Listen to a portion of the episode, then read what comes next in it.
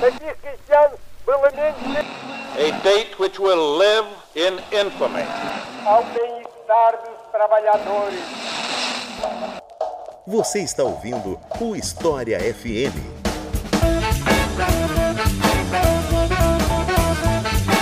Salve ouvintes do História FM, bem-vindos a mais um episódio do podcast do Leitor Obriga História. Eu sou Iclis Rodrigues e hoje vamos falar sobre cavalaria medieval. E para falar sobre esse assunto, um velho conhecido de vocês, pelo menos aqueles de vocês que já ouvem o História FM há muito tempo, Rodrigo Prates de Andrade, a quem eu passo a palavra para se apresentar para vocês. Bom dia, boa tarde, boa noite, ouvintes do História FM. Mais uma vez, estou aqui presente com vocês. Eu sou quase a Ana Furtado do História FM. não, é mentira. Bom, mas para quem não me conhece, eu sou doutorando em História na Universidade Federal de Santa Catarina. É, me graduei, fiz mestrado nessa mesma universidade. Sou especialista em História Medieval. Também sou professor de História Medieval na Universidade Federal da Bahia. E tô aqui para vocês mais uma vez para a gente conversar sobre esse tema que é tão interessante, que é a Idade Média. Então é isso. Vamos falar sobre cavalaria medieval depois dos comerciais.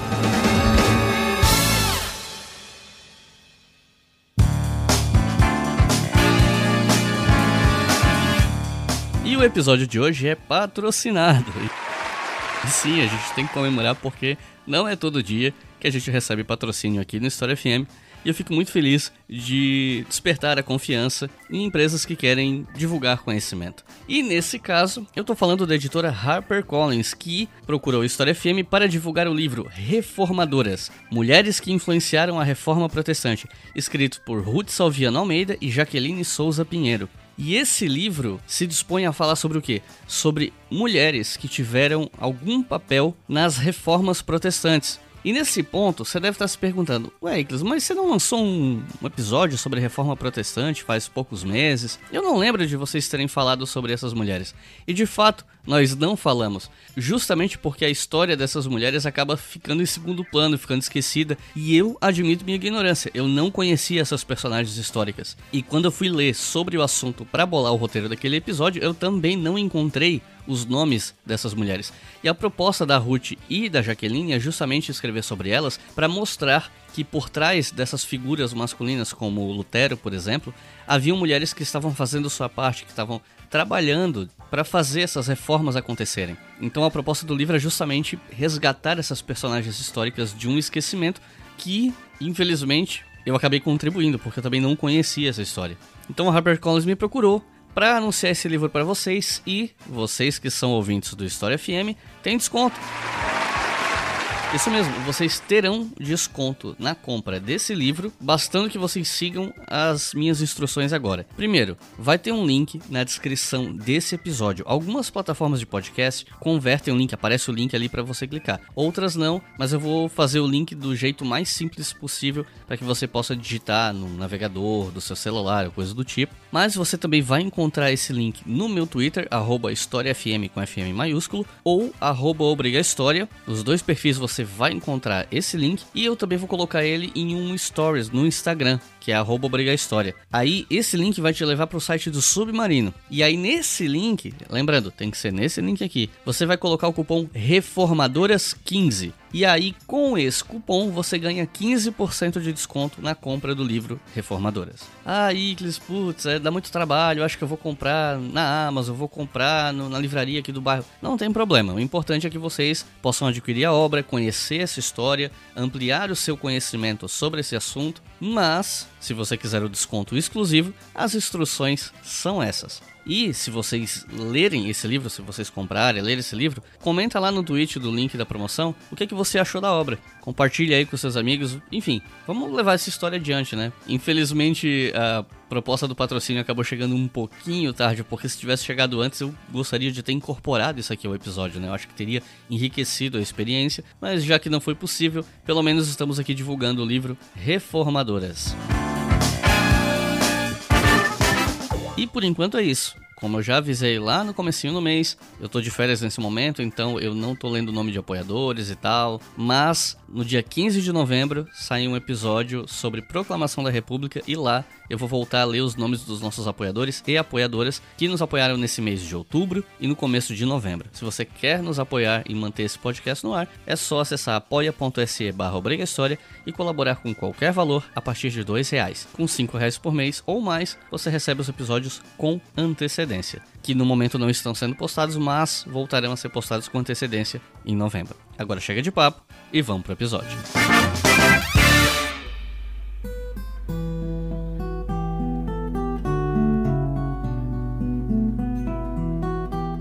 Bom, o uso da montaria para combate é um negócio que atravessa toda a história, né? Não é uma coisa que se resume à Idade Média. Mas quando a gente fala em cavalaria medieval, a gente está falando especialmente de um fenômeno europeu, né? Com uma cultura própria, no sentido até de classe específico, né? Então, para a gente começar definindo do que, que a gente está falando certinho, né? No, com a pegada mais acadêmica mesmo, do que, que a gente está falando quando fala em cavalaria medieval? Então, Iclis, quando a gente fala de unidades montadas, eu sempre falo para os meus alunos que unidade montada tem basicamente em qualquer civilização, reino, estado da antiguidade, a Idade Média e perdura até a modernidade. A gente vê cavalaria na modernidade também, a gente percebe o seu uso. Então, enquanto unidade militar, ela não é exclusiva da Europa, né? Eu acho que, como já falou, é importante salientar. Mas o que a gente chama de cavalaria medieval, mais do que uma unidade militar, mas sem perder essa característica militar que obviamente é importante, ela vai se caracterizar como um grupo social que vai ser regido por um determinado código de conduta. Eu acho que essa é a chave para a gente pensar o que vai distinguir a cavalaria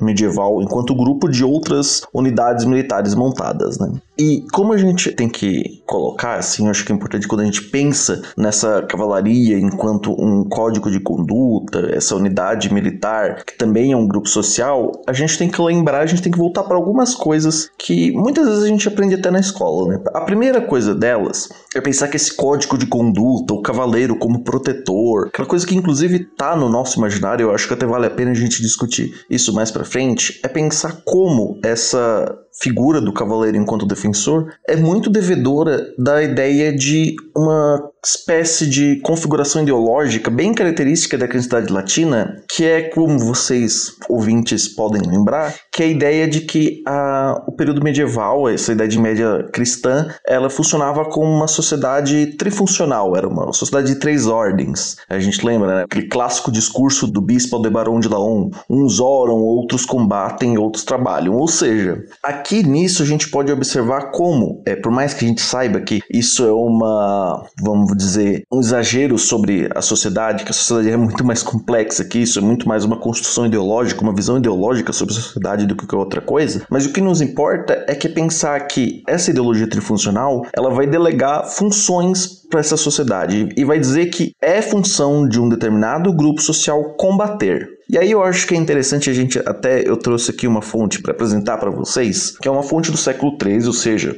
bem depois do discurso do Barão de Laon, que é do final do século X, que é uma fonte do Afonso X de Castela, que é um documento jurídico conhecido como Sete Partidas. Aí a segunda partida dessa sete é dedicada sobre a cavalaria, e é interessante que tem uma citação que eu acho que designa e ela retoma algumas coisas que a gente tem discutido aqui com vocês. Abre aspas, mas na Espanha chamam de cavalaria não porque andam cavalgando em cavalos, mas porque assim como os que andam a cavalo vão mais honradamente que em outro animal, além de que os escolhidos para serem cavaleiros são mais honrados que todos os outros defensores. Fecha aspas. Só para explicar, quando o Afonso X ele traz de novo essa ideia das três ordens, só que ele chama aqueles que combatem enquanto defensores, ou seja, ele já designa mais do que dizer que combate, que um, tem um grupo social, uma unidade específica para combater, ela está dizendo que é para defender esse valor do cavaleiro como a figura do defensor. Então a gente vê que aquilo que vai definir a, a cavalaria, ele mesmo fala, não é porque ele anda cavalgando, e talvez na Península Ibérica isso seja mais interessante, porque a gente, acho que a gente pode falar isso mais tarde, a gente tem justamente cavaleiros que não são nobres, que não estão unidos nesse código de cavalaria, nesse código social de conduta, que é mais em si uma unidade militar. Então ele está designando um grupo social específico que são esses cavaleiros.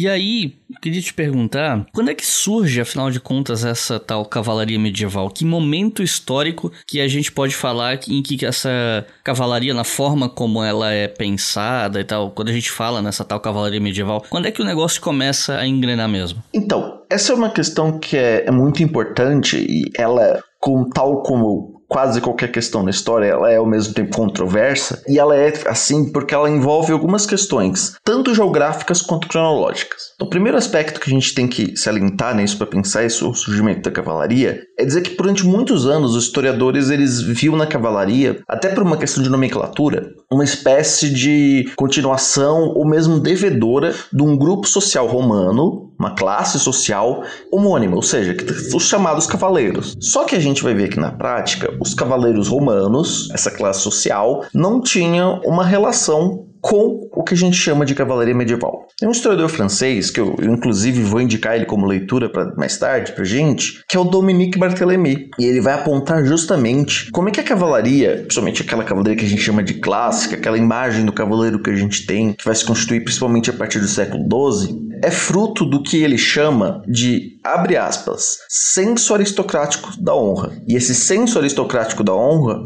ele está presente nas tradições sociais francas, ou seja, ele está dizendo que a cavalaria, essa cavalaria clássica, é fruto de uma sociedade franca. Só que essa hipótese, tal como basicamente toda hipótese, ela tem seus problemas, ela recai em alguns lugares comuns, principalmente um lugar comum da historiografia francesa, que é enxergar a França como uma espécie de centro exportador de costumes. Assim, acho que a gente já viu isso em outros lugares, que é a ideia de que ah, algo nasce na França e é exportado para outros países, outros lugares vão começar a copiá-lo. O problema é que, que ele chama de senso aristocrático, será que ele não pode ser encontrado em outras sociedades? Não é, por exemplo, assim, eu penso isso, por exemplo, a gente não pode encontrar esse senso de honra que me parece muito mais vinculado ao que a gente chamaria, entre aspas, muitas aspas nisso, de sociedades tradicionais do que simplesmente numa sociedade franca. Por exemplo, vamos ficar entre os povos que a gente chama de, entre aspas, bárbaros. Será que a gente não pode encontrar isso nos visigodos, por exemplo? Talvez. E mesmo que a gente considere a importação dessa cavalaria, vamos dizer que esse ideal cavaleiresco vai ser importado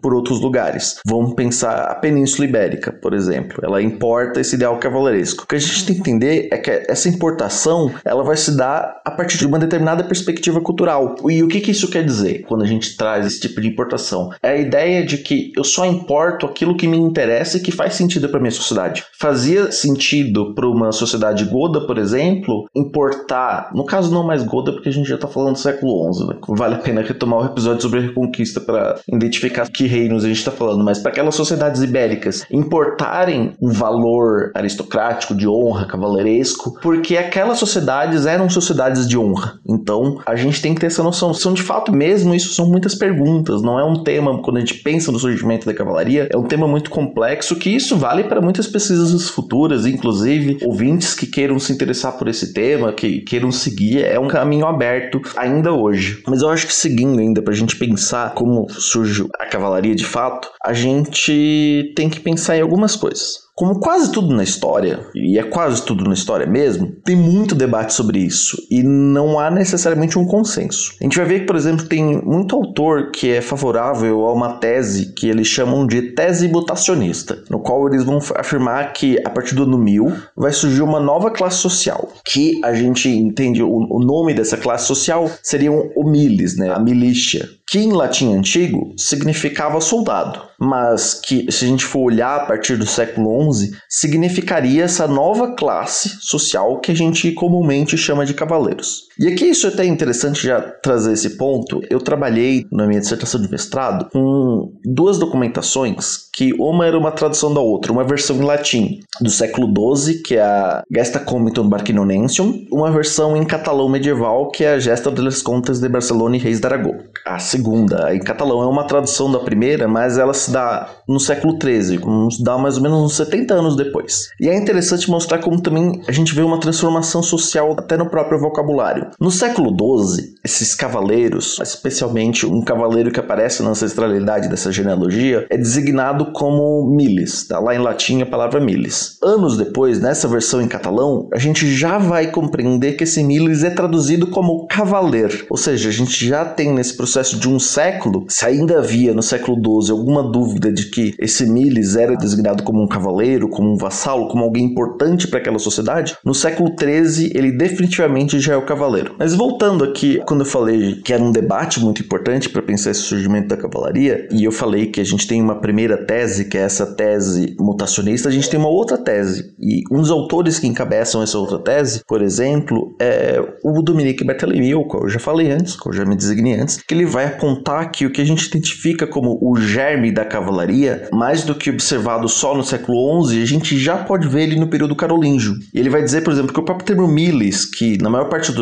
documentos ele significava uma ideia de vassalidade, isso pode apontar que no período carolíngio, milis já não era simplesmente um soldado, mas um cavaleiro. E aí o que a gente vê também é que nesse período carolíngio, pensando em termos militares é, e sociais, porque não está separado isso, o soldado de infantaria ele vai virar quase uma figura obsoleta. Tem um historiador que eu gosto muito, que é o Bruno do Mesil, que ele tem um capítulo num livro que eu também indico bastante, que é o História da Virilidade. É uma série de volumes que passa da antiguidade ao mundo contemporâneo, e no, no volume específico no qual vai discutir o período medieval, ele vai afirmar que a figura desse guerreiro montado, ela vai se afirmar, isso no período carolíngio, ela vai se afirmar como um ideal masculino, e que esse mesmo ideal, ele não podia ser alcançado por todos. E por dois motivos, inclusive, muito simples. O primeiro é que nem todo mundo teria tempo para treinar, para ser esse soldado de elite. A gente tem que pensar que demanda muito tempo, ou seja, um, vamos pensar que um camponês que tenha que arar a terra todos os dias não vai ter tempo para ter esse treinamento de elite, né, que configuraria essa cavalaria. E ao mesmo tempo, uma outra questão que envolvia e já é, marcava esse processo de distinção social importante para o surgimento da cavalaria é o custo do material para ser esse guerreiro montado. A gente vai pensar que um cavalo não era barato, mesmo que a gente for pensar nesse período carolíngio, a gente ainda não tem armaduras tão caras quanto a gente vai ter nos séculos seguintes, mas a gente já tem mesmo uma loriga, uma roupa de couro batido, é muito cara, uma espada é cara. Manter todos esses equipamentos para guerra são caros, então não era qualquer pessoa. Então aqui a gente já afirma um processo de distinção social que está marcado no surgimento dessa cavalaria no próprio período carolíngio. Mas assim, pensando ainda na questão de classe e tal, qual é a diferença entre ser um cavaleiro e ser um nobre? Tem diferença? Então,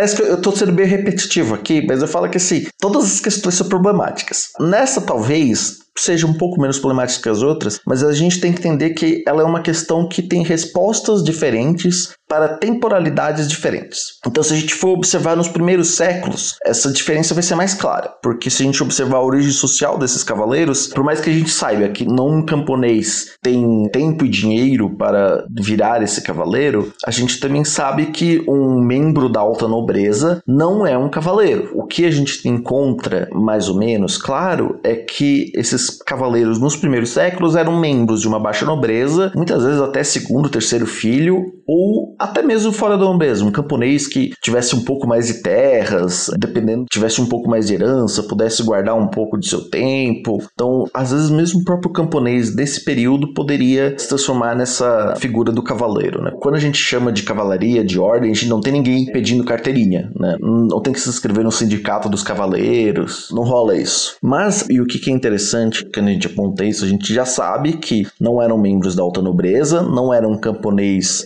base, mas o que a gente pode identificar é que são membros de uma baixa nobreza ou até mesmo de uma de fora da nobreza com um pouco mais de dinheiro e tempo. Só que o que é interessante é que a gente vai apontar, tá, beleza, a gente sabe mais ou menos o que, que é o cavaleiro. Agora, o que, que era um aristocrata o que, que era nobreza nesse período? Tem um historiador que eu também gosto muito, que é o Chris Wickham. Ele tem um livro que recentemente foi traduzido para o português, que é O Legado de Roma. E ele vai afirmar que no final do período carolíngio e no início do que a gente vai comumente chamar de período feudal, o que caracterizaria esses nobres seriam três características principais. Primeiro, as vestimentas. E quando a gente está falando de vestimenta, são roupas caras, às vezes de seda, com algumas placas de metal, habilidade militar e a caça. Então seriam essas três características que distinguiriam nobres e não nobres. Se a gente tirar as vestimentas, e talvez assim, quando eu tô dizendo tirar, é talvez é nenhuma coisa que a gente pode ter tanta certeza pensando para esse período, o que, que caracterizaria o nobre e o cavaleiro em si não seria lá muito diferente. O que, que a gente pode supor? São algumas hipóteses que a gente pode traçar. É que ou a cavalaria vai tentar inicialmente copiar os padrões de comportamento da nobreza, plausível,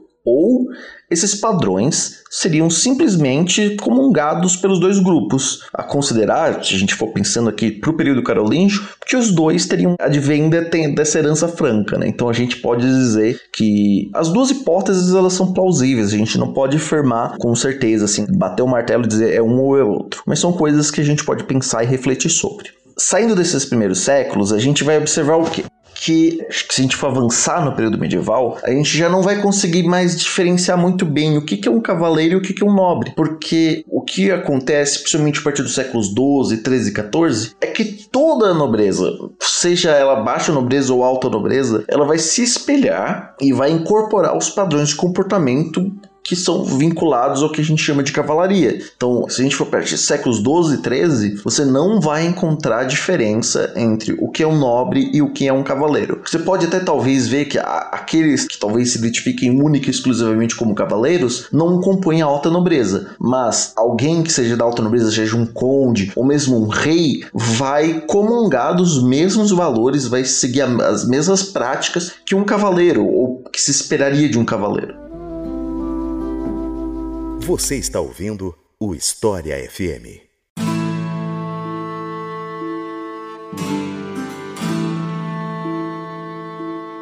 Bom, eu imagino que a cavalaria tem particularidades culturais, particularidades de classe bem específicas, né? Que existe uma cultura cavalheiresca, digamos assim. E aí eu queria saber o que, que você considera que são essas particularidades cavalheirescas e como é que elas vão mudando com o passar do tempo. Porque afinal de contas, quando a gente fala em Idade Média, né? Se a gente pegar esse recorte tradicional que as pessoas falam de Idade Média, são praticamente mil anos. Então é, muito tempo para muita coisa mudar. Então o que, que a gente falaria dessas particularidades.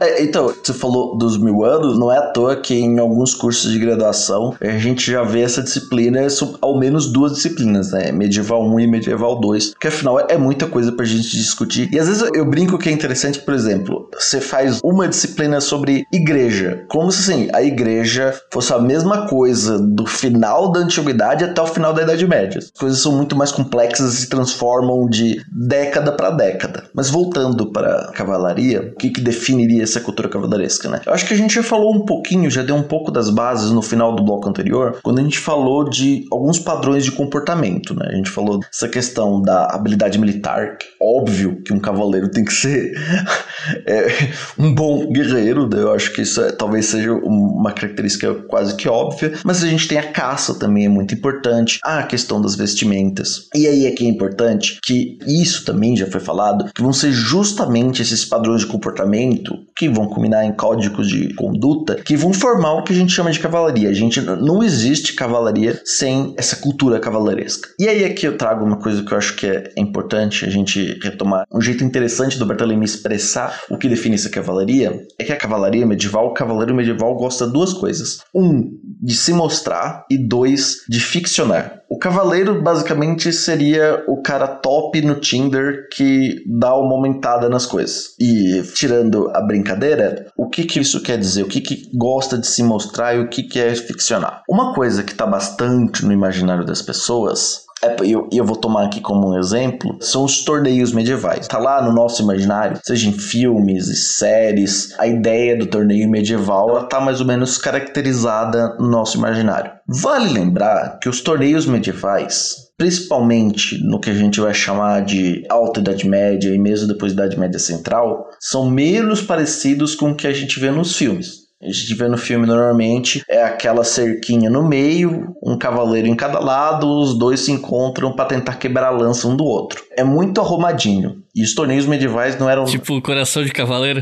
Eu quero falar sobre o coração de cavaleiro depois, mas. tá, a gente volta nisso mais tarde. É que eu acho que ele vale a pena ser retomado. Mas assim, é muito arrumadinho. E por que, que eu digo isso? Eu vou indicar é, alguns livros dele o grande autor sobre cavalaria, apesar de algumas características dele estarem um pouco ultrapassadas, eu acho que alguns livros dele são muito importantes e mais do que isso, os livros dele são de fácil acesso, tanto por encontrar na internet, quanto de fácil acesso para o público em comum, porque esse autor que eu vou falar é o George Duby, ele tem uma série de livros que foram feitas para o público em geral também. São de, daquelas grandes coleções francesas que são para barrar a academia, a versão de história pública que eles tinham no final do século XX. E eles são de fácil acesso de leitura, são livros com poucas notas de rodapé, mais notas de fim. Eu sei que a gente odeia nota de fim, mas são poucas notas mesmo assim. É um livro que é feito para o público. E num desses livros, que é o que é o livro Guilherme Marechal ou o Melhor Cavaleiro do Mundo, e eu vou retomar um pouco desse personagem mais para frente, o Jorge Duby ele vai apontar como esses torneios eles funcionavam como testes da prática militar, e esses torneios eram muito mais coletivos do que individuais. Por exemplo, um grupo de cavaleiros tinha que vencer outro grupo de cavaleiros, aí envolvia o sequestro de um outro cavaleiro num grande campo. Esses torneios não tem nada de limpo e com uma arquibancada. E isso é claro, obviamente, a gente está falando de torneios que vão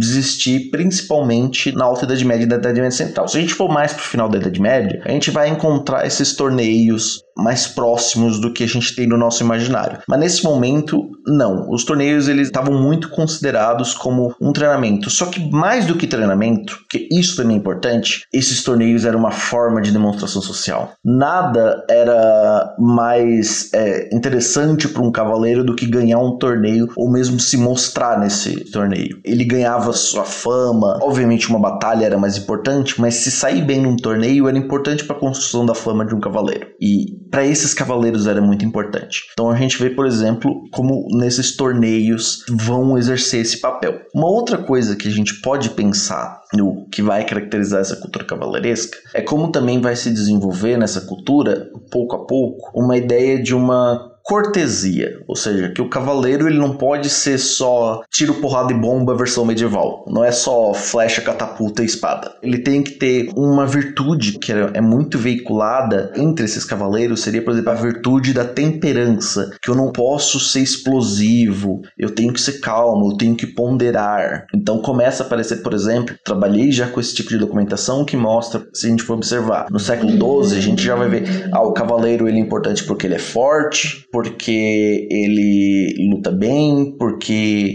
é habilidoso, ele sabe caçar. Tem um, um, conde que eu gosto de como ele é conhecido, né? É o Raimundo Berengário. Raimundo Berengário foi um homem doce, largo e bom de armas. E é até interessante a gente pensar o que, que significam esses adjetivos, né? O último deles é o mais plausível que a gente espera de um nobre cavaleiro ser bom de armas. O segundo deles, largo, não tem nada a ver com largura. É importante salientar esse aspecto. Largo aqui tem a ver com a largueza. O que é largueza? É uma virtude muito típica dessa nobreza, que é a ideia de que eu não posso guardar dinheiro, eu tenho que esbanjar. Ele é basicamente esses nobres têm que ser reis dos camarotes, são os nobres do camarote. Tem que gastar o dinheiro, porque assim, por exemplo, num torneio, tu ganha dinheiro no torneio, mas tu não pode acumular esse dinheiro, tu tem que gastar esse dinheiro. E aqui a gente não tá falando de caridade cristã. Caridade cristã também é importante, mas aqui a gente tá falando de fazer uma festa, um banquete, organizar um outro torneio.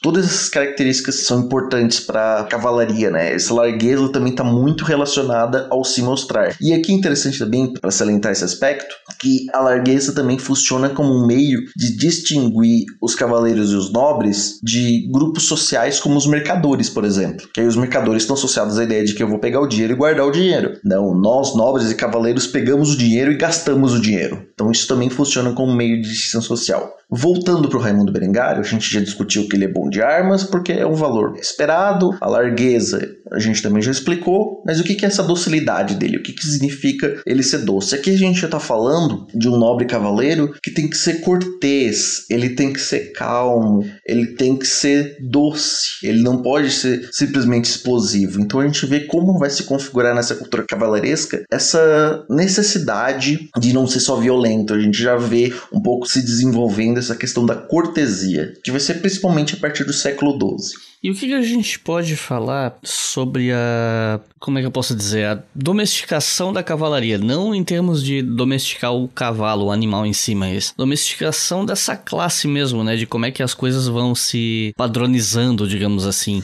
É, então, é interessante falar isso porque a domesticação da cavalaria é sempre um termo que a gente tem que usar entre aspas. Porque não vai. Ninguém lá pede pro cavaleiro fazer uma coisa e depois dá um biscoitinho da boca dele. É, não, a gente não tá falando desse tipo de domesticação. E essa domesticação domesticação, como eu falei agora, ela é muito problemática por uma série de aspectos. Em geral, quando a gente fala de domesticação da cavalaria, a gente está falando de uma ideia de que, primeiro, da igreja querendo apaziguar a cavalaria. Mas aí, o que, que a gente tem que falar primeiro? Que a historiografia, quando vai construir essa ideia da domesticação, ela também falava que esse período pós-carolíngio, início do que a gente vai caracterizar como era feudal, é um período que eles, alguns autores até chamam de anarquia feudal. É guerra para todo que é lado, é aquela até aquela imagem clássica do Monty Python, que tá lá o jornalista andando de um lado e aparece um cavaleiro e corta a cabeça dele. Essa ideia da Idade Média como uma idade da violência. E aí surgiria a igreja para apaziguar e controlar o cavaleiro. E aí cristianiza esse bárbaro cavaleiro. Então, isso é uma consolidação da historiografia que já há, muitos anos se debate e se sabe que não, que não é por esses caminhos. Mas eu acho que, que a gente pode demonstrar como é que funcionaria, mais ou menos entre aspas, tomando muito cuidado para a gente falar isso, quais são alguns aspectos que circundariam essa domesticação da cavalaria. A primeira, que vai aparecer em alguns livros, é como a igreja, a partir de encontros conciliares,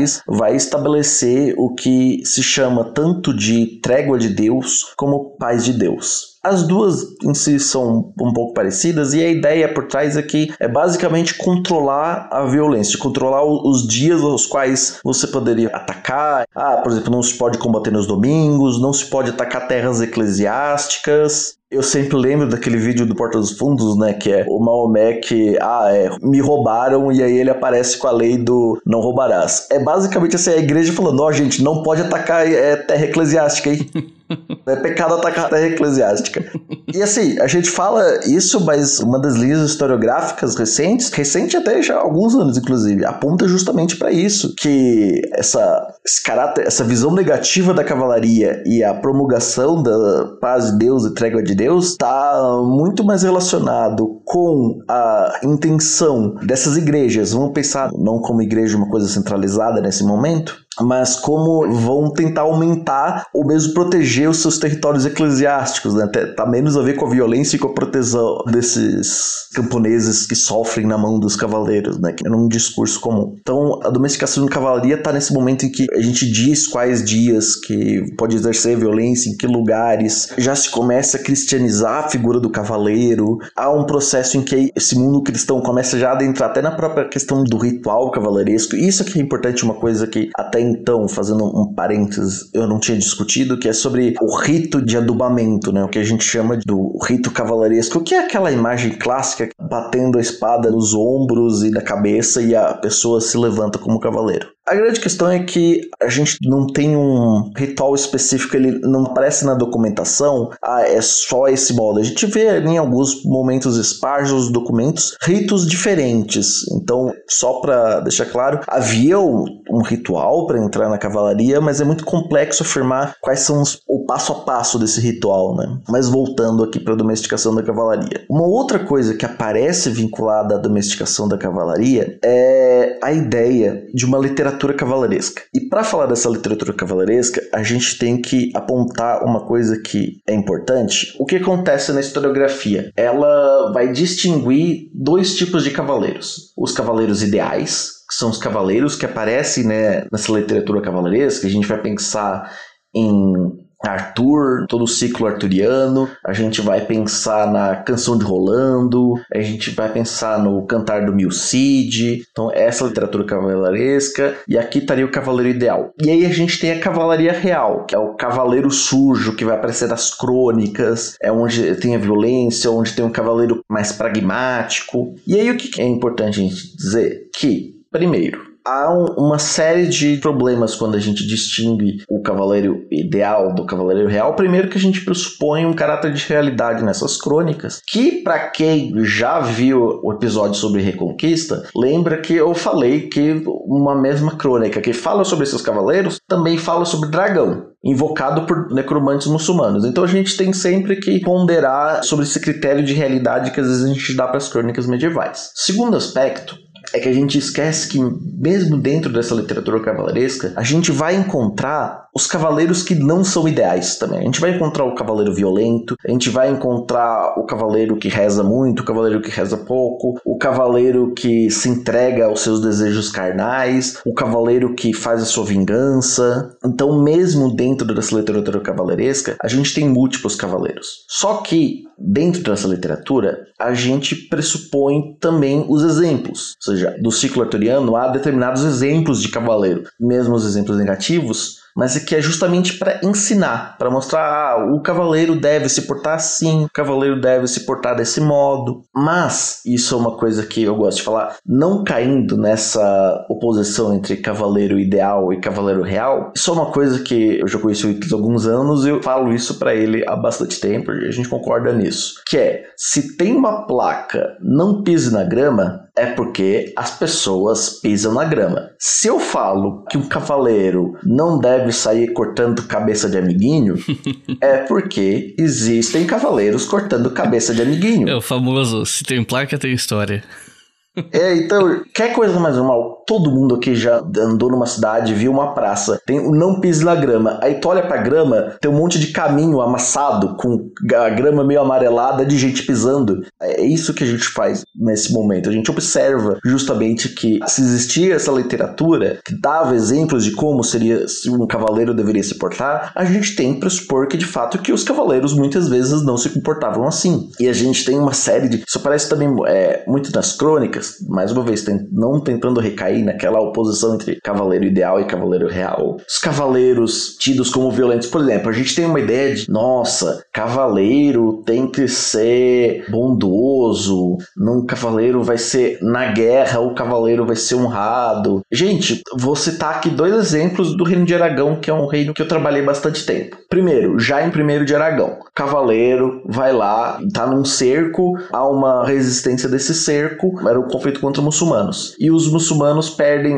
essa resistência, ainda no cerco. O Jaime vai lá, manda cortar a cabeça desses muçulmanos que resistiram e perderam, coloca em catapultas e arremessa dentro da cidade. Vocês acham isso honrado? E o Jaime I era um cavaleiro que, na autobiografia dele, ele se definia como um rei extremamente cavaleiresco. Ele era o cavaleiro. Tem alguns historiadores que falam que ele e o Ricardo Coração de Leão, por exemplo, são os últimos grandes reis cavaleiros da Idade Média. Um outro exemplo que a gente pode dar é o filho dele, o Pedro III de Aragão. Aragão entra em guerra contra a França, a França chega a invadir, atravessa os Pirineus e invade o reino de Aragão, mas acaba por uma doença que acaba circulando entre os cavalos, o rei francês morre no conflito, eles acabam tendo que ir embora, abandonar a guerra. O que, que o Pedro III faz? Ataca a retaguarda quando eles estavam indo embora. O que, que tem de honrado nisso? Então a gente vê que na prática, quando a gente olha para a prática, a gente vê que esses cavaleiros são muito mais pragmáticos do que a gente imagina que está no nosso imaginário e muito mais pragmáticos que aparecem na literatura. Não que esses cavaleiros pragmáticos não existam, eles estão lá, mas essa literatura literatura vai promulgar determinados exemplos. E aqui também é uma coisa interessante. A gente fala de domesticação de cavalaria e esse termo, de fato, ele pressupõe essa ideia de que vai lá a igreja ou o trovador que escreve essa canção de um cavaleiro, parece que ele vai lá e dá um biscoitinho pro cavaleiro se o cavaleiro se comporta. Só que o cavaleiro não é isso. Isso que é importante. Esses exemplos, a cavalaria vai incorporar esses exemplos porque os cavaleiros querem incorporar esses exemplos, porque faz sentido para eles incorporarem isso. Isso é uma coisa que a gente tem que salientar. A cavalaria não é domesticada por uma força exterior. Ela quer incorporar esses aspectos, ela quer seguir esses exemplos. Porque, mais uma vez, esses exemplos estão fundados numa sociedade são vistos, obviamente, como positivos. E retomo o que o Bartolomeu aponta. Duas coisas que os cavaleiros gostam de fazer: ficcionar e se mostrar. Essa literatura cavalesca, esses exemplos, esse porte do cavaleiro mais dócil,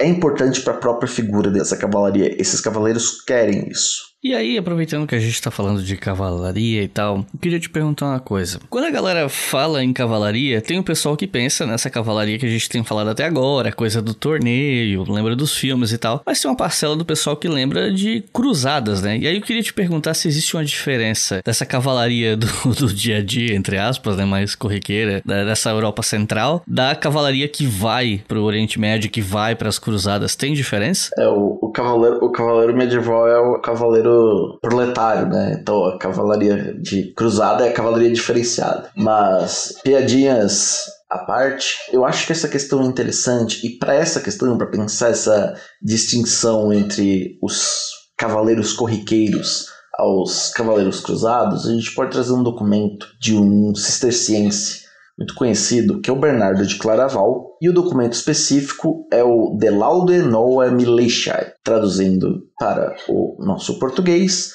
é o louvor da nova cavalaria. E aí o que, que o Bernardo de Claraval chama essa de nova cavalaria? Ele está falando dos cavaleiros que estão se estacionando em Jerusalém e estão adquirindo essa postura mais de monge, mais monástica, associando essa figura bélica. E ele está falando desses cavaleiros que estão estacionados no Templo de Jerusalém. Ao leitor é, e ouvinte, a gente está falando de um documento especificamente falando sobre a ordem do templo, né? ou seja, sobre os templários.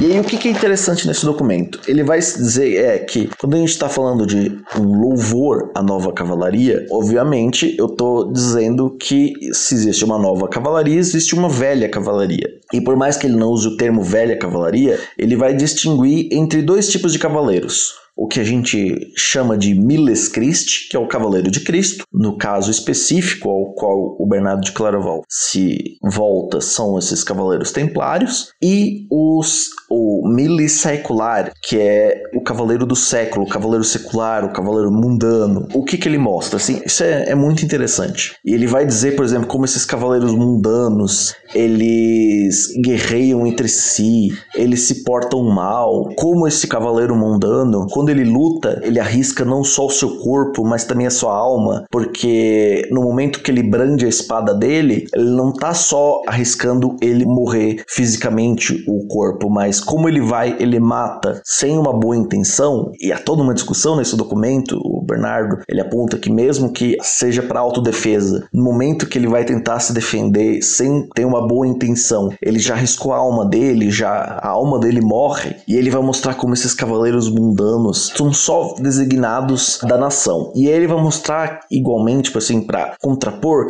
que esse Miles Christi, esse Cavaleiro de Cristo, ele, mesmo que o corpo dele se arrisque na, na guerra, afinal, ele tá lutando, a alma dele tá protegida porque ele vai lutar em nome de Deus. Então, mesmo que ele mate alguém, ele não é nem perdoado porque a própria ação dele já é uma obra divina. Então, esse Miles Christi, ele tá salvo em sua essência. E aí, o que que é interessante, eu acho isso muito legal trazer, o que, que o Bernardo de Claraval assume como comportamentos positivos do Milis Christi. O Milis Christi não gasta seu dinheiro com vestimentas caras. O Milis Christi, ele corta seu cabelo e corta a barba. Ele não perde seu tempo em torneios, não perde seu tempo em caçadas. Ou seja, tudo que ele está falando que o, o Milis Christi não faz é justamente o que caracteriza a cavalaria. É o que vai configurar o que, que a gente já é, discutiu aqui no, nas perguntas anteriores, o que vai configurar esse cavaleiro. Então, só a partir desse documento a gente pode ver como as cruzadas elas são importantes para a gente pensar essa cavalaria. Primeiro que a gente já vai ver que a guerra que se exerce, ela aparece como uma forma de alcançar a salvação. Então a gente já vê que esse tipo de possibilidade, que já com a própria promulgação das cruzadas já aparece. A gente vê algumas coisas anteriores, mas que a gente pode discutir em outro podcast. Mas também nesse documento a gente vê como já há o que, muito relacionado à pergunta anterior, essas tentativas de, entre aspas, domesticar a cavalaria. Eu digo que o cavaleiro não pode participar de torneios, eu digo que o cavaleiro não pode caçar, eu digo que o cavaleiro não deve perder tempo com armaduras douradas, ele deve só se vestir, deve estar tá com cabelo cortado, a barba feita. Então vou designar como é que um cavaleiro deve se comportar portar bem, justamente indo contra o que tá na base da cultura cavalesca, né? Que é a caçada, o torneio, é o se mostrar, né? Então o texto do Bernardo de Claraval ele nos traz essa possibilidade de justamente pensar como é que a cavalaria vai ser pensada nesse universo cristão mais monástico, né? E aí eu queria te perguntar uma coisa um pouco mais, eu não sei se eu posso dizer mais material, porque não é como se tudo que a gente tivesse falado até agora não, não tivesse base na realidade. Mas a gente tá discutindo muito conceito e tal. E aí eu queria te perguntar se tu pode mencionar alguns cavaleiros específicos do período medieval, sujeitos históricos que por algum motivo se tornaram conhecidos ou aparecem nas fontes e, e são lembrados e citados até hoje, né? Então, eu acho que tem alguns personagens que a gente pode pensar especificamente. Eu acho que o primeiro deles, ao rever, tem que ser o Guilherme Marechal. E não porque ele é chamado de o melhor cavaleiro do mundo. Apesar de este ser um dos epítetos que dão a ele, né? O melhor cavaleiro. Obviamente, num contexto em que ele circula, né? Que é o contexto anglo-francês o próprio Guilherme Marechal, né, que ele é um cavaleiro importante no reino da Inglaterra, participa da educação régia, ele aparece nos torneios. Nesse livro, é um livro que eu particularmente indico muito. Ele mostra como esses cavaleiros não são, principalmente esses que vão figurar em grandes nomes em geral, não são isso é uma característica importante. Não são primogênitos de grandes famílias. De um modo geral, a gente tá falando às vezes de segundo, terceiro, quarto filho. Aquele filho que assim, não serve nem pra igreja, sabe? Deu uma idade já, filho, tu vai ter que sair, vai ter que fazer tua vida. Aí esses cavaleiros né, vão, vão tentar suas formas de ascensão social, ou mesmo formas de se manter vivos, né? E justamente são os personagens que a gente conhece, são personagens que advêm de uma baixa nobreza e que alcançam uma certa notoriedade e, de uma certa forma, também alcançam uma ascensão social, que é interessante que normalmente a gente pensa a Idade Média como socialmente estagnada, assim, ah, você não pode ascender socialmente, a gente vai ver que não, era, era possível. Obviamente, a gente está falando de uma ascensão social dentro da própria nobreza. A gente tem o caso do Guilherme Marechal na Inglaterra, um outro caso também que vale a pena retomar aqui é o caso do meu personagem favorito atualmente das séries, que é o El Cid, né, o Rodrigo Dias de Vivar, que ele era membro de uma baixa nobreza, era um, então ele e ele vai se tornar conhecido a partir dos seus feitos militares. A gente tem um, caso parecido em Portugal. É um personagem que dá para chamar assim, obviamente, tal qual o Guilherme Marechal. Lembrando que Guilherme Marechal é William Marshall. Eu sei que William Marshall parece muito mais legal que Guilherme Marechal, mas a portuguesando o nome é esse. E similar também com El Cid, que é o Geraldo Sem Pavor,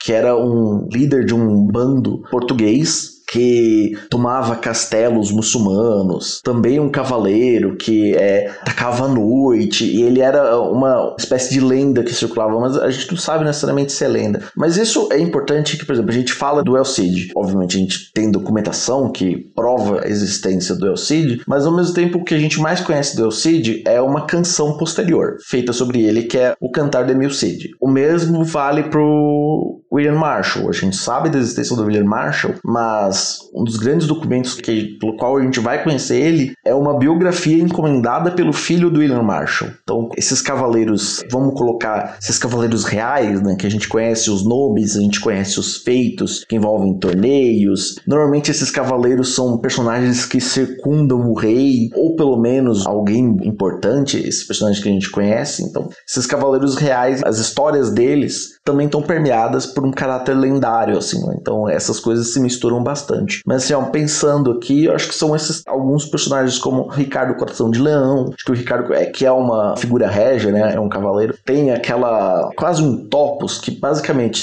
quando a gente fala de cruzadas, a gente tem essa ideia desse encontro pacífico entre o Ricardo Coração de Leão e o Saladino, né? Aquela coisa honrada do cavaleiro. Então isso também, o Ricardo é importante, é um cavaleiro que figura bastante no nosso imaginário. E a gente vai ter outros na França, na na, Península Ibérica, que às vezes a gente acaba esquecendo, mas é importante salientar essa estrutura cavaleresca na península. E eu acho que é interessante a gente mencionar também que, assim, quando a gente vai estudar história, e isso é uma coisa comum até para entusiastas de história, nem tô falando de gente que faz graduação nem nada, mas quando a gente vai ler sobre história e tal, a gente começa a encontrar histórias de personagens históricos que a gente acha fascinantes e que a gente nunca tinha ouvido falar. E eu acho que é interessante lembrar disso, por quê? Porque talvez muitos cavaleiros no período medieval tenham tido trajetórias de vida fantásticas, assim, fascinantes, que são histórias assim que se fosse possível descobrir seriam engajantes, mas a gente não fica sabendo. Então, querendo ou não, o que sobrevive dessa época muitas vezes diz respeito a quem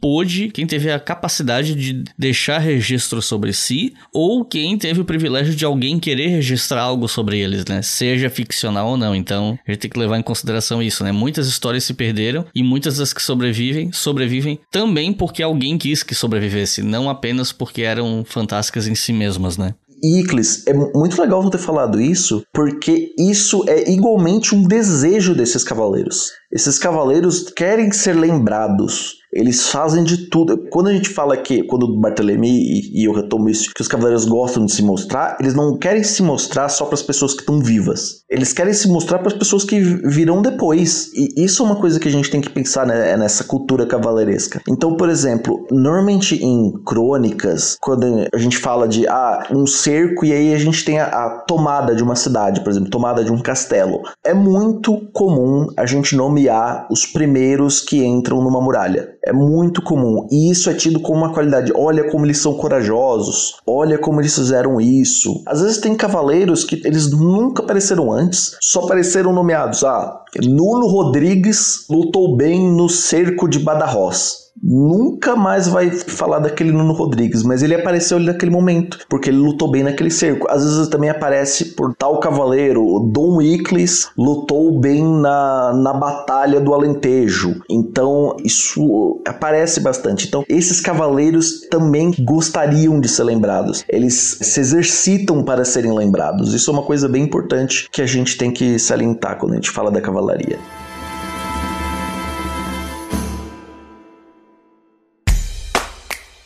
Se você quiser colaborar com o História FM, você pode fazer isso via Pix, usando a chave leituraobrigahistoria@gmail.com. E assim você colabora para manter esse projeto educacional gratuito no ar.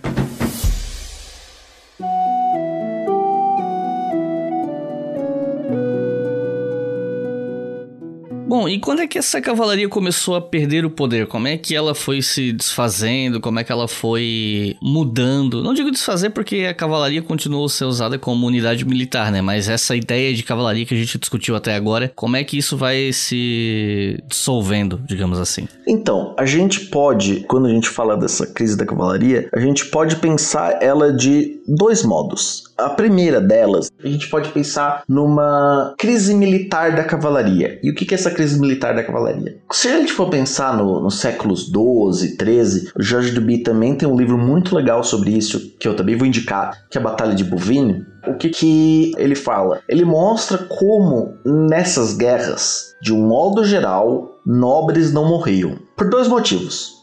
Um, próprio equipamento deles e o treinamento, né, é fazer com que eles fossem bons e fosse um pouquinho mais difícil deles morrerem em batalha. Dois, porque não era vantajoso matar um outro nobre em batalha. Numa guerra, ou mesmo num simples conflito, era muito mais interessante eu raptar esse nobre, sequestrar um nobre, um cavaleiro, para que eu pudesse, às vezes, negociar uma paz, ganhar o resgate. Sequestrar cavaleiro para dar resgate, assim, era terça-feira. O pessoal acha que sequestro relâmpago foi inventado no Brasil. Não, o pessoal na Idade Média já fazia isso. Era uma prática até relativamente comum. Então, valia muito mais a pena manter um não matar um cavaleiro, simplesmente abater ele, vencer ele em batalha, do que matar ele. Isso está interessante que o Jorge Dubin mostra como essas fontes que vão narrar a Batalha de Bouvines no século XIII, os mercenários, que não teriam muito essa característica, justamente porque muitos deles não seriam nobres, o que na verdade a gente vê que muitos deles, na verdade, compõem uma baixa nobreza, eles eram aqueles quarto, quinto filho de um nobre, como eles não ligavam muito para essas práticas e acabavam matando nobres, aí por isso que esses mercenários são pessoas más. E aí o que a gente vai ver é que, se né, nos séculos 12 e 13 a cavalaria não morria tanto e quem na prática morria em batalha era a infantaria, a gente tem algumas mudanças no século 14.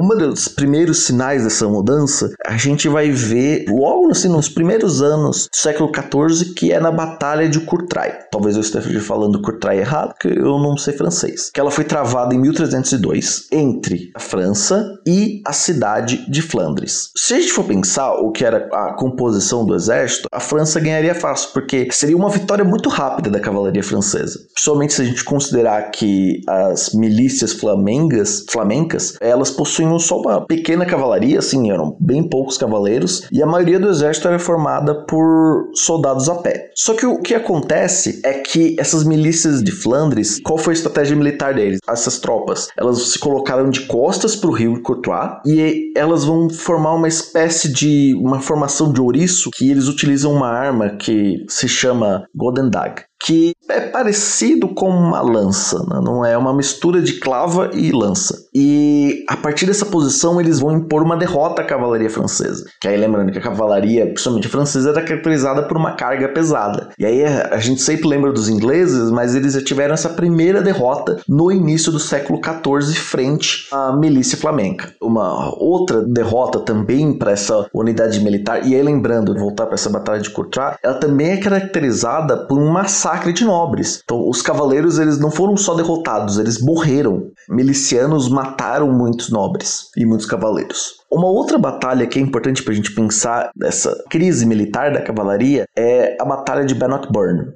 É um filme que a gente até pode recomendar em outro momento, mas quando a gente pensa na guerra entre Escócia e Inglaterra, a gente normalmente lembra do Coração Valente, mas um filme lançado pela Netflix, que é Outlaw King, ele demonstra bem esse conflito entre a Escócia, mostrando um papel importante do Robert Bruce. E o Robert Bruce, ele vai travar uma batalha contra os ingleses, que é essa batalha de Bannockburn, e nessa batalha ele vai justamente usar essa característica de usar uma infantaria contra uma cavalaria. E aí vai usar o terreno, a lama, vai usar picas de madeira no chão, vai usar todo esse arsenal para lutar contra a cavalaria e vai derrotar a cavalaria com essas táticas. E até alguns historiadores apontam que essa derrota em Burn que vai meio que, entre aspas, ensinar os ingleses a lutar, não usar só a cavalaria. E aí, uma outra batalha que também é importante para a gente pensar essa crise militar da cavalaria é a Batalha de Crécy, no qual os ingleses justamente vão derrotar os franceses, né? Então a gente tem, ao mais ou menos, essas três batalhas, todas no século XIV, né? a Batalha de Courtrai em 1302, a Batalha de Bannockburn em 1314 e a Batalha de Crécy em 1346. Então essas três batalhas elas no, nos ajudam a pensar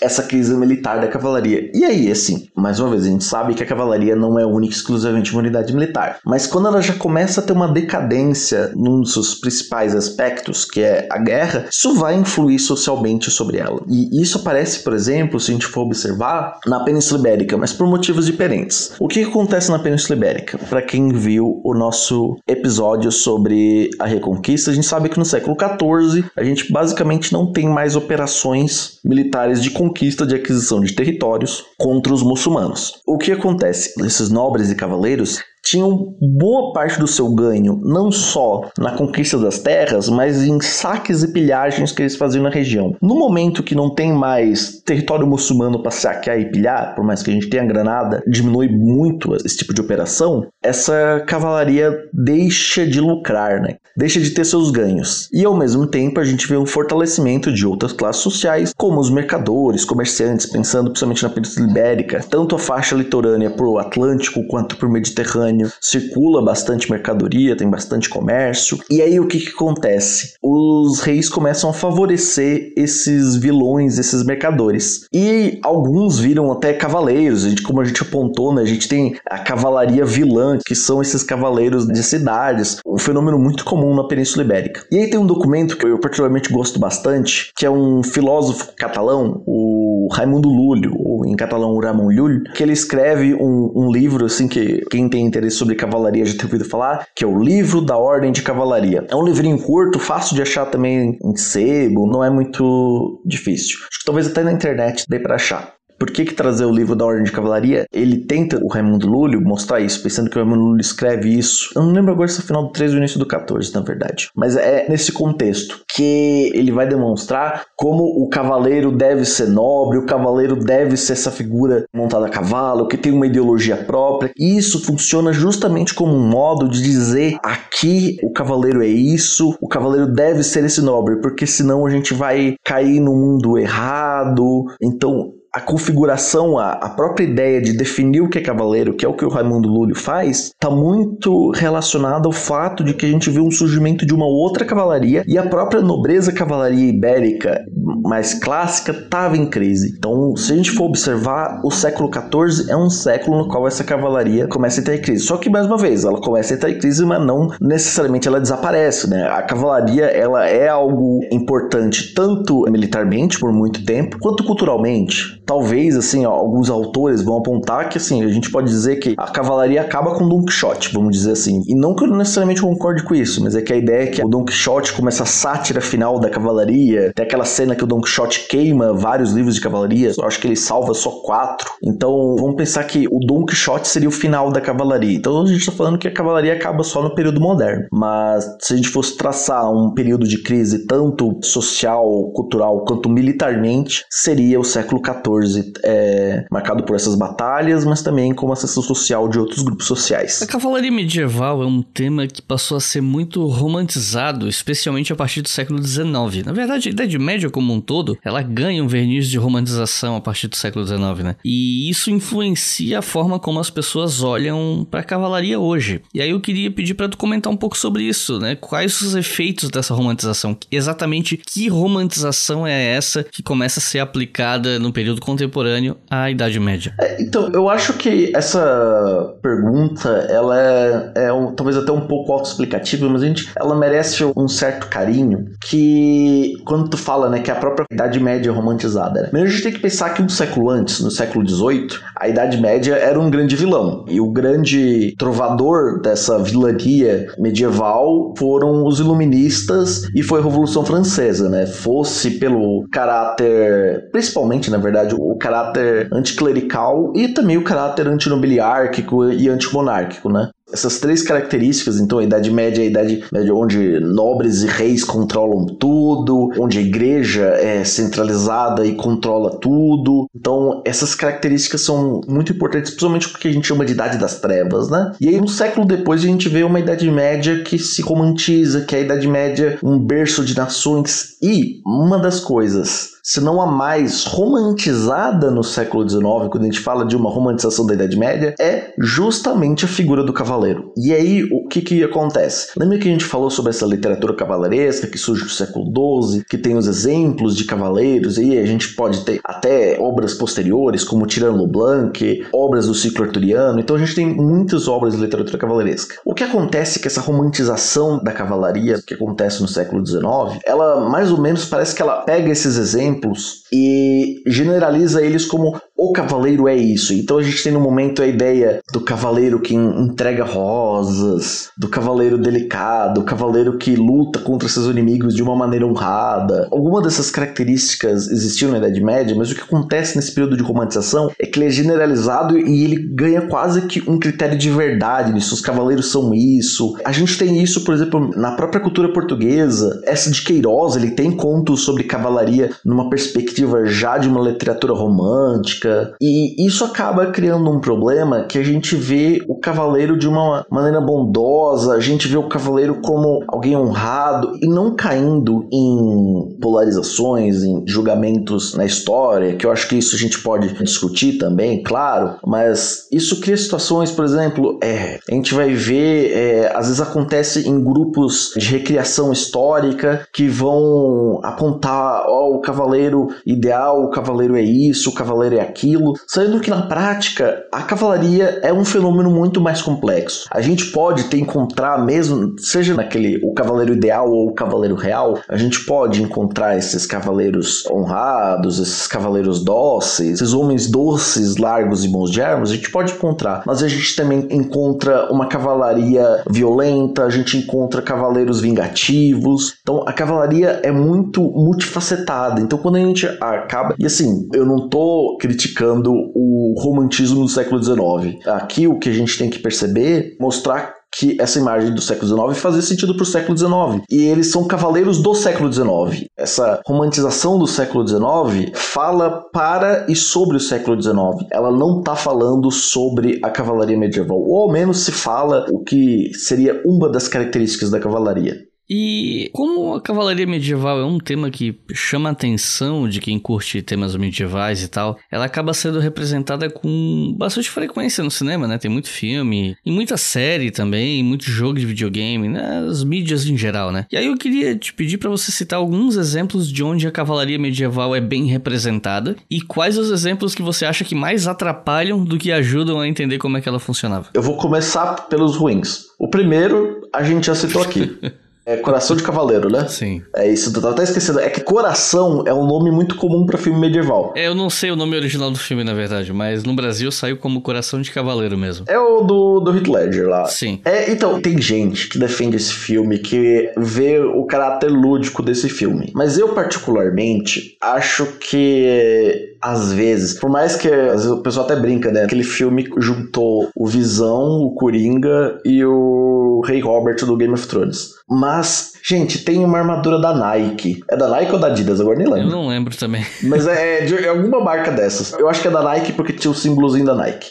Tem uma armadura da Nike. O pessoal toca Queen. Sabe? Além desses aspectos, ele acaba figurando esse cavaleiro quase como um caráter ideal. Ele também mostra um personagem que ele treina um pouco e ele chega no nível de um cavaleiro. Gente, a gente tá falando de um grupo social que eles treinam em combate desde jovens, desde crianças. Então aquele filme, ao meu ver, por mais que tenha gente que defenda, ele mais atrapalha do que ajuda. Outro filme que ele é muito ruim. E esse filme realmente ele atrapalha muito, porque ele é muito realista, assim no sentido de os figurinos são bem feitos, essas coisas, ele dá uma impressão de realidade que às vezes pode ser perigosa, que é o Cruzada do Ridley Scott. E por que, que ele é ruim? Porque aquele filme tá falando, tal qual o romantismo do século XIX traçava a cavalaria, não falando sobre a Idade Média, mas falando sobre o século XIX, o filme do Ridley Scott pega essa cavalaria e tá falando sobre uns problemas do século XXI. Aquele filme é uma resposta à guerra do Afeganistão e do Iraque. É, é perceptível isso. Essa relação entre e muçulmanos, o cavaleiro que vai tentar achar um caminho de paz entre cristãos e muçulmanos. Então, esse é um filme que eu particularmente acho figurino lindo. Isso não dá pra falar mal desse filme. O figurino é lindo. Mas aí, assim, ah, Rodrigo, que filmes de cavaleiro você acha bom?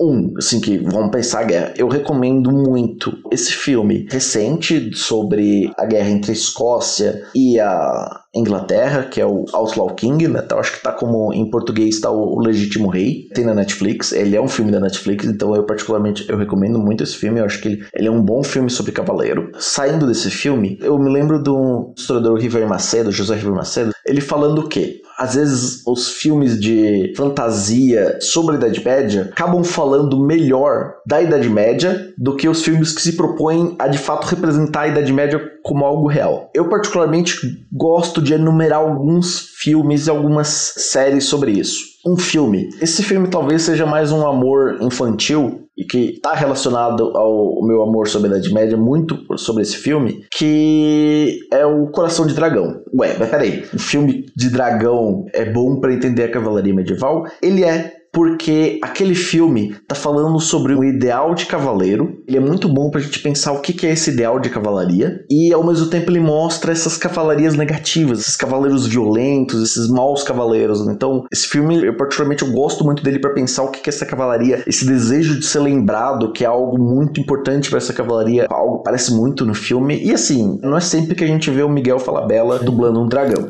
Então, é Mas ó, gente, só pra ressaltar, né, pra enfatizar isso aqui, o Rodrigo tá falando que ele é bom pra entender cavalaria, mas assim, sem o dragão, tá? O próprio dragão é uma metáfora de um cavaleiro. Aquele filme, eu acho que assim, ele nos ajuda a pensar um pouco sobre. Talvez, na minha leitura, eu acho que na verdade eu acho que é o melhor filme pra pensar um ideal de cavalaria. O ideal. O que, que seria o ideal do cavaleiro? Tá nesse filme. Um outro material que é fantasioso e também ajuda muito a pensar o que é cavalaria é Game of Thrones. Game of Thrones talvez tenha as melhores figurações de cavaleiro que eu já vi na minha vida, porque mostra personagens complexos, cavaleiros que são honrados, cavaleiros que são desonrados, que cometem as maiores atrocidades. Então, esses cavaleiros são complexos. O Game of Thrones tira essa ideia do cavaleiro bondoso também, do cavaleiro honrado, do cavaleiro que só protege. Então, ele dá essa complexidade também. E aí, falando assim de um, um outro material que eu recomendo recomendo bastante, e eu falo bastante disso, é, acho que eu até falei no outro episódio, é sobre a série do El Cid. Eu acho que a série do El Cid na, na Amazon, ela talvez seja uma das melhores coisas, assim. Para quem estuda a história da Península Ibérica medieval, é a coisa mais linda do universo. Eu brinco, assim, não é tipo Iclis que estuda e gosta de Segunda Guerra, que assim, beleza, tem material para ele de monte. Todo ano sai um filme ou material decente de Segunda Guerra. Agora me pergunta quantas coisas aparecem sobre Península Ibérica medieval. Meia dúzia, quando chega isso. Então, para além dessa paixão por Elcide, eu acho que ele dá essa imagem do cavaleiro, essa busca por. Aparece a ideia de ascensão social, aparece a questão desse processo, né? De a primeira pessoa é um pajem, depois um escudeiro, um cavaleiro. Então eu, eu acho que essa série ajuda bastante a pensar o que, que é essa cavalaria, né? Eu acho que assim, no mais, acho que de filmes e séries seriam isso. Sempre sai alguma coisa nova, vale sempre muito a pena estar tá atento a esse material que isso ajuda as pessoas a imaginarem o que era a Idade Média. Eu acho que cabe a gente, às vezes, como professor, especialista no tema, tentar trabalhar com essa imaginação construída para ajudar a construir outras imagens sobre a Idade Média. É muito mais fácil eu falar sobre um cavaleiro medieval porque os ouvintes já ouviram e viram muita coisa sobre cavalaria medieval. Então é mais fácil imaginar eu, mesmo que eu tenha que desembaralhar um, um baralho, esse baralho já existe, já está na imagem do ouvinte.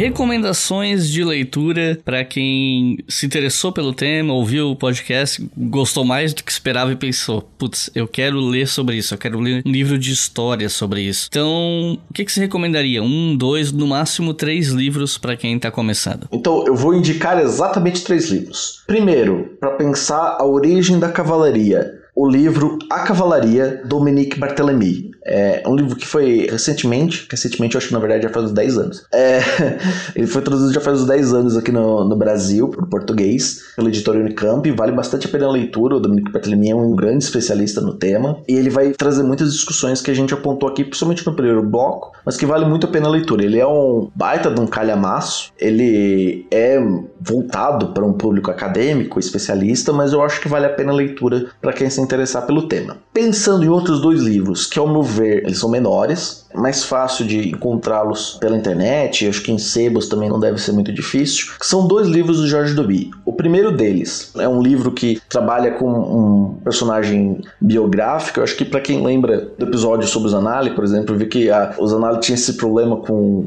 história de sujeitos, né, biográficos e história acontecimental, né, história dos acontecimentos, o Jorge Duby ele vai lá e pega e faz as duas coisas, que é com o livro O Guilherme Marechal, O Melhor Cavaleiro do Mundo, que é um livro brilhante para mim, um, um, dos melhores livros do Duby, é, no qual ele vai discutir esse sujeito e a ideia de memória, de cavalaria que se estabelece ali. É um livro muito interessante, vale muito a pena a leitura, pensa muito bem essa cultura cavaleiresca. E aí um ter e o terceiro livro também do Duby que eu indico é o Domingo de Bolvini. Eu sempre brinco, é o meu livro de história medieval, que ao meu ver é o grande livro para pensar a cavalaria e a guerra no século XIII. Então ele também ajuda, vai ajudar o ouvinte a se interessar sobre isso. Esses dois livros do Bi, eles estão em projetos que são voltados para o público em geral. Então é uma leitura muito mais tranquila, principalmente para quem não é historiador ou historiador, né? Vai ajudar bastante, assim. Quem tiver interesse na área, seguir esses dois caminhos. Como eu falei já no início do podcast, esse livro tem algumas coisas que talvez fossem desatualizadas, que a historiografia já complexificou mais, mas mesmo assim ele é muito bom para dar uma boa base para quem tiver interesse. Então é isso. Gostaria de fazer alguma consideração final? Olha, eu acho que, assim, a cavalaria é um fenômeno complexo, a gente viu algumas características, assim, mais básicas, mas é, eu acho que vale a pena a leitura e vale a pena a gente discutir a cavalaria, por mais que pareça um tanto quanto tradicional, justamente por ser tradicional, justamente por ser uma figura que está no nosso imaginário, a gente desmistificar certas características, a gente tentar compreender o que é esse grupo social, ele é muito importante para a gente que estuda história, né? Então é isso. Muito obrigado por terem ouvido esse episódio até o final. Compartilhem ele por aí. Se você for professor, fica à vontade para usar ele nas suas aulas. E não se esqueçam que o História FM e todos os podcasts produzidos pelo Leitura Obriga História são financiados pela nossa campanha em apoia.se barra Obriga História. E peço a você, se você tiver condições, que colabore com o nosso podcast também. Então é isso. Muito obrigado e até a próxima.